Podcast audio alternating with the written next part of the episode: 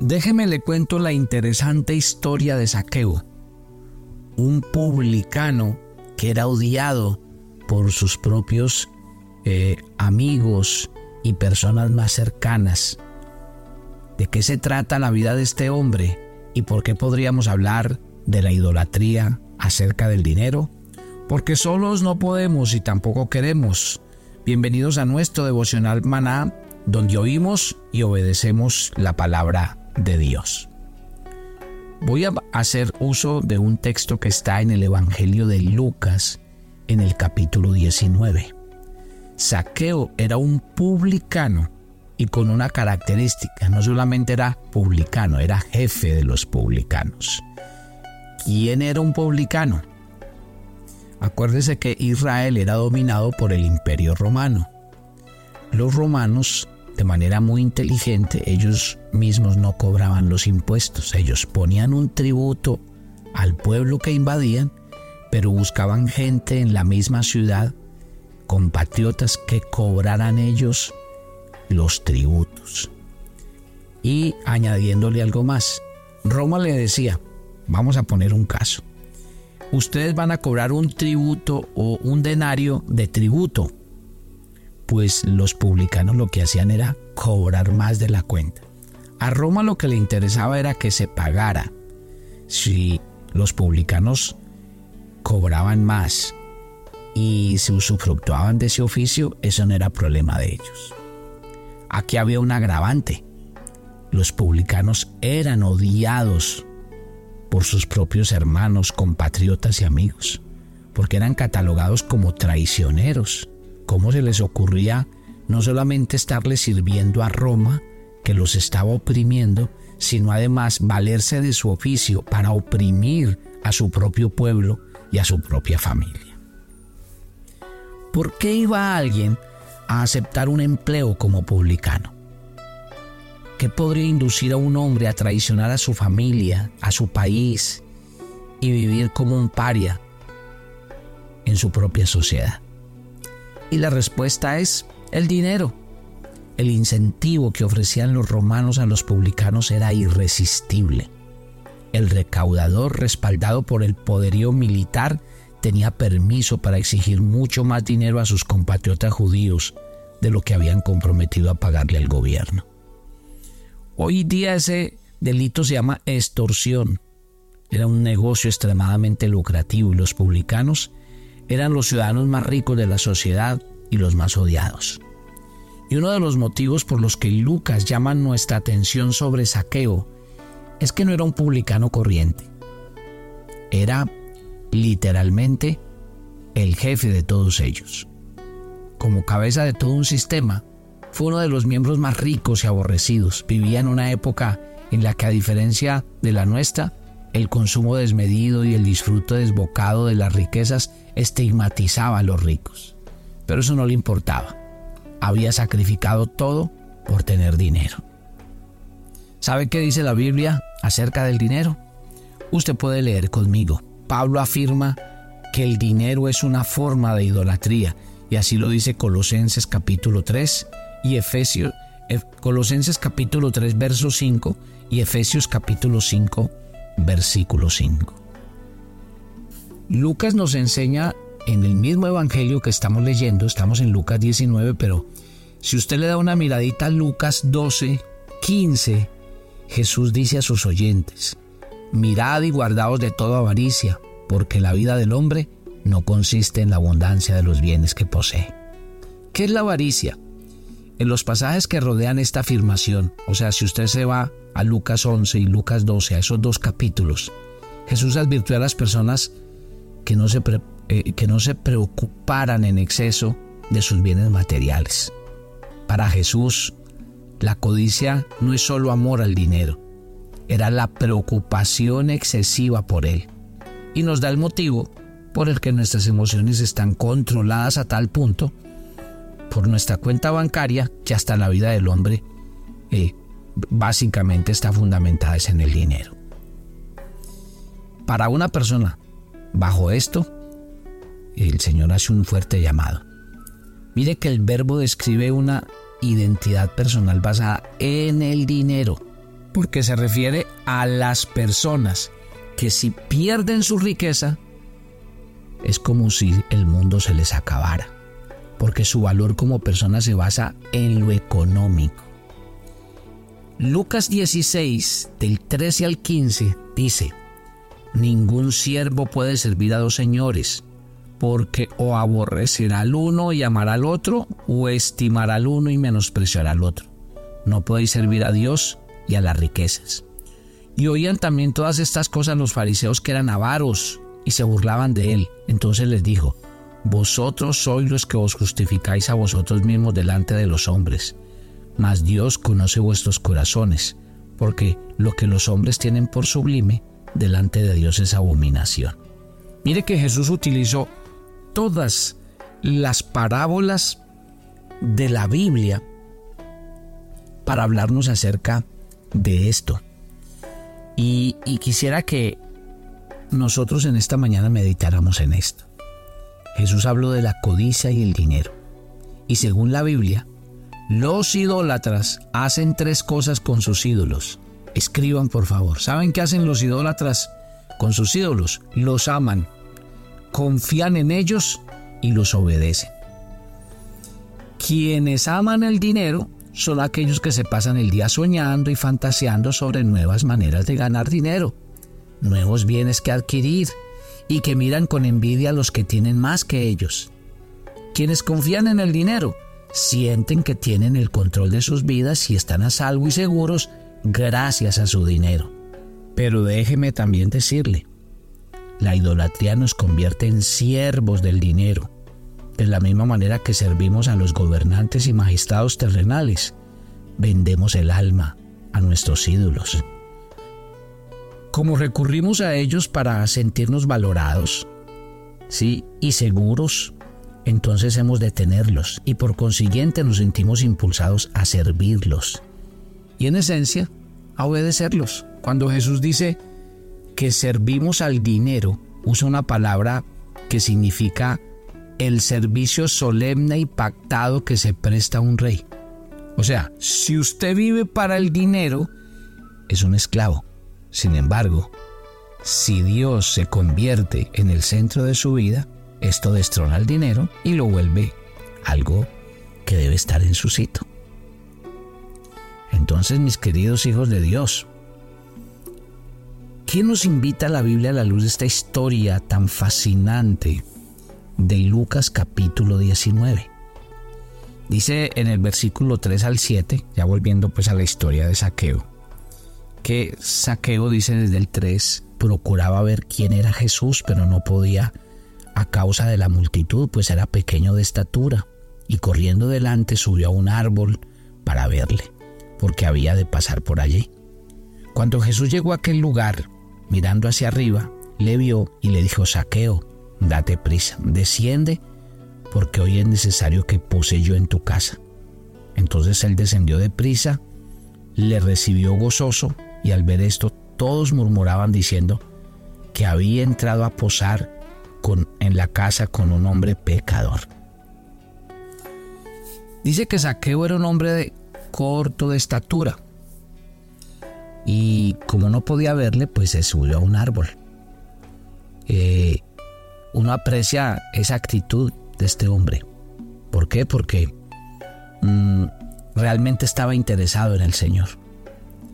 Eh, saqueo, aunque era menospreciado y odiado, eh, salió a la luz pública.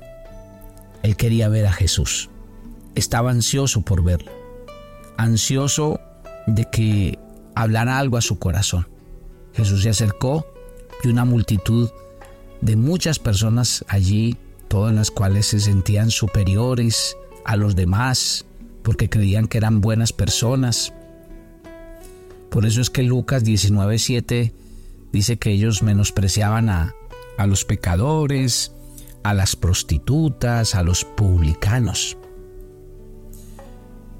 Saqueo, ya les conté, era el más pecador de todos, sin embargo, delante de aquel público tan moralista, eligió no solamente hablar con Jesús,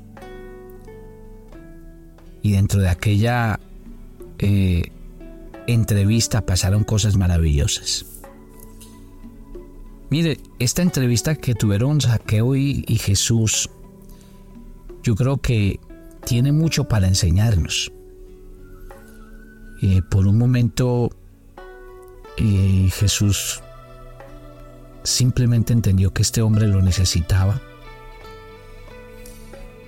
Y estando en la casa de él, abordaron temas que no nos cuenta el Evangelio. Pero aunque el Evangelio no nos cuenta cuál fue la conversación, yo creo que aquella visita confrontó a Saqueo con su realidad. Lo hizo ver realmente quién era, lo que había hecho, el camino que había abordado. Yo creo que ahí lo importante de que uno tenga un encuentro con Jesús, mi querida familia. Yo estoy hablando hoy de la idolatría del dinero, pero cualquiera que sea la idolatría, este encuentro con Jesús es importante porque a usted se lo puede decir un pastor, el otro, venir a escucharlo en este devocional, en otra parte. Pero si Jesús no le dice esto a usted por revelación a su corazón, usted va a terminar diciendo que usted no es como los demás.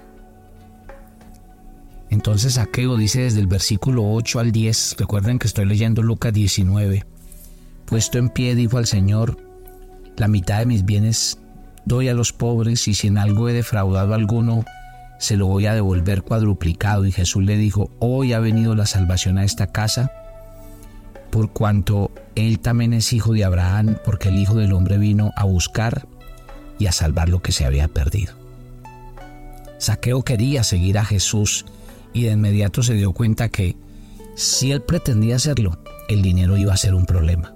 Por lo tanto, mire que lo primero que hace es despojarse.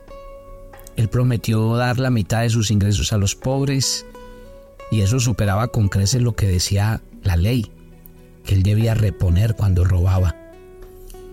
Y además de eso, Saqueo hizo esa oferta y la hizo de corazón porque ese encuentro con Jesús fue definitivo.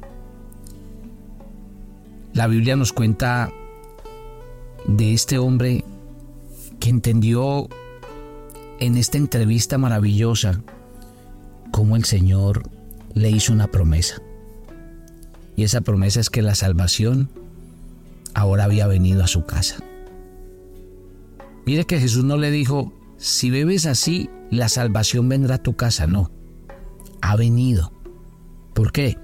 Porque la salvación de Dios no viene como respuesta a una vida transformada. No, la vida transformada es la respuesta a la salvación que se ofrece como un regalo. Y ese fue el motivo de que Saqueo tuviera un corazón y una vida nueva. Porque si la salvación hubiera sido algo que se obtiene como obediencia a un código moral, lo que hubiera tenido que preguntar Saqueo al Señor es, ¿cuánto tengo que dar? Sin embargo, la promesa que hizo Saqueo de dar, de devolver, de entregar, ¿qué fue? Fue una respuesta a ese amor tan desbordante de Dios. Fue una respuesta generosa que le llevaría más bien a preguntar, ¿cuánto puedo dar? Y se dio cuenta de que, aunque era rico materialmente desde el punto de vista espiritual, había estado en bancarrota. Pero Jesús había derramado su gracia sobre él. La riqueza espiritual de Dios había venido sobre su corazón. Entonces Saqueo pasó de ser opresor de los pobres a ser un hombre que ayudaba. Pasó de acumular riquezas a costa de sus hermanos y compatriotas y empezó a servir a otros. ¿Por qué? Porque Jesús había sustituido el dinero como salvador en la vida de saqueo. De manera que el dinero volvió a ser solamente eso, dinero. Ahora el dinero era un instrumento para hacer el bien, para servir a las personas. Ahora la identidad y la seguridad de saqueo estaban en Cristo Tenía más dinero del que necesitaba, pero la gracia de Dios había transformado su actitud hacia la riqueza. Cierto que la Biblia es maravillosa y por eso uno se tiene que cuidar. ¿Por qué? Porque Siempre los ídolos del corazón buscan eso. Las personas más motivadas por la aprobación siempre viven en función de, de tener, de lograr y de alcanzar. ¿Por qué? Porque quieren poder, porque quieren aprobación, porque quieren comodidad, porque quieren control. Pero cuando buscan eso, ¿sabe qué se genera? Todo tipo de temores y desesperanzas. Porque esos son ídolos superficiales. Y los ídolos superficiales como el dinero, como buscar el amor en otras personas, como el amor excesivo por, por nuestros hijos. A través de esos ídolos estamos buscando esa profunda satisfacción que no tenemos. Usted no ha analizado la estructura idolátrica de la gente. El dinero puede ser un ídolo que sirve para satisfacer impulsos. Algunas personas quieren tener mucho dinero como vía para controlar su mundo, su vida. Si usted ve un, prototipo de este tipo de personas que aman demasiado el dinero, no gastan mucho dinero, viven modestamente. todo lo tienen bien guardado, invertido, de modo que eh, se sienten totalmente seguros en el mundo. Otros quieren dinero para tener acceso a círculos sociales, para sentirse más atractivos, más poderosos. Estas personas sí se gastan el dinero en sí mismos. Hay quienes quieren tener dinero porque este les da un gran poder sobre otros. Y sí, el dinero aquí funciona como un ídolo y aún así, debido a los diversos ídolos profundos, da como resultado que, a veces el hombre vive esclavo. La persona que usa el dinero para servir a un ídolo profundo, como tratar de tener el control, siempre cree eh, ser superior a los demás y usa el dinero para alcanzar el poder y la aprobación social. Pero ustedes saben, eso que inicialmente está buscando lo esclaviza, distorsiona su vida. Así es que pasa. Yo quisiera que esta mañana Dios hablara a nuestros corazones. Yo quisiera que en esta mañana entendiéramos por el Espíritu Santo lo que el Señor quiere hacer en nosotros. Dios quiere bendecir a su iglesia, Dios quiere bendecirlos a ustedes en el área económica. Pero lo que Dios nunca va a permitir es que el dinero se convierta en una fuente de seguridad para nuestras vidas. Él es nuestro proveedor, Él es nuestro sustentador, de Él vienen todas las cosas. Si hay algo que recalcó el Señor una y otra vez es, nunca te olvides de dónde te sacó el Señor. Nunca te olvides quién fue el que te trajo hasta donde estás. Ore conmigo esta mañana, Padre, gracias por este día. Yo te ruego que en el diario caminar nuestro como cristianos y como hijos de Dios entendamos que tú eres un Padre bueno que quiere bendecirnos. Pero lo que nunca podrá pasar es que las bendiciones nos alejen de nuestro buen Dios. Que las bendiciones nos den un eh, sentimiento raro de seguridad y de confianza, porque así no funciona. Si hay algo que invita a la Biblia, a que no dejemos de confiar día tras día en Dios y en su palabra. Recuerden que todo lo que recibimos en este mundo es efímero, pasajero, y recuerden que en el mundo en el que vivimos no quedará piedra sobre piedra, que la Biblia dice que los verdaderos tesoros están en el cielo. Padre, gracias por cada oyente de maná. Y yo sé que tú estás interesado en bendecirnos pero permítenos poner las cosas en su lugar. Permítenos entender que el único y verdadero Dios eres tú, a quien servimos y a quien honramos. Nos encomendamos a ti, te damos gracias por cuidarnos, por guardarnos, gracias por ser nuestro proveedor y sustentador y gracias por llevarnos cada día de gloria en gloria. Danos tu bendición. En la autoridad y en el nombre de Cristo Jesús. Amén y amén. Y yo los espero mañana. Bendiciones para todos.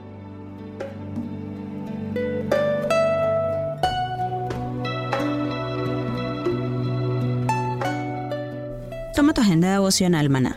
Hoy es el día 38 en nuestra agenda y el pasaje sugerido para la lectura en tu devocional personal el día de hoy es Génesis 23 del 1 al 20.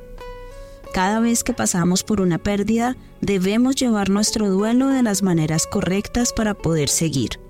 Por tanto, piensa si hay algún dolor en tu corazón por algo o alguien a quien perdiste y abre tu corazón con el Señor para que empiece a ser restaurada tu vida. Te invitamos ahora a que respondas las preguntas que encuentras en tu agenda que te llevarán a conocer cada vez más a Dios y crecer en tu vida espiritual. Y para confirmar tus respuestas, visita nuestra cuenta de Facebook Devocional Maná, nuestra página web devocionalmaná.com o escaneando el código QR que encuentras en tu agenda.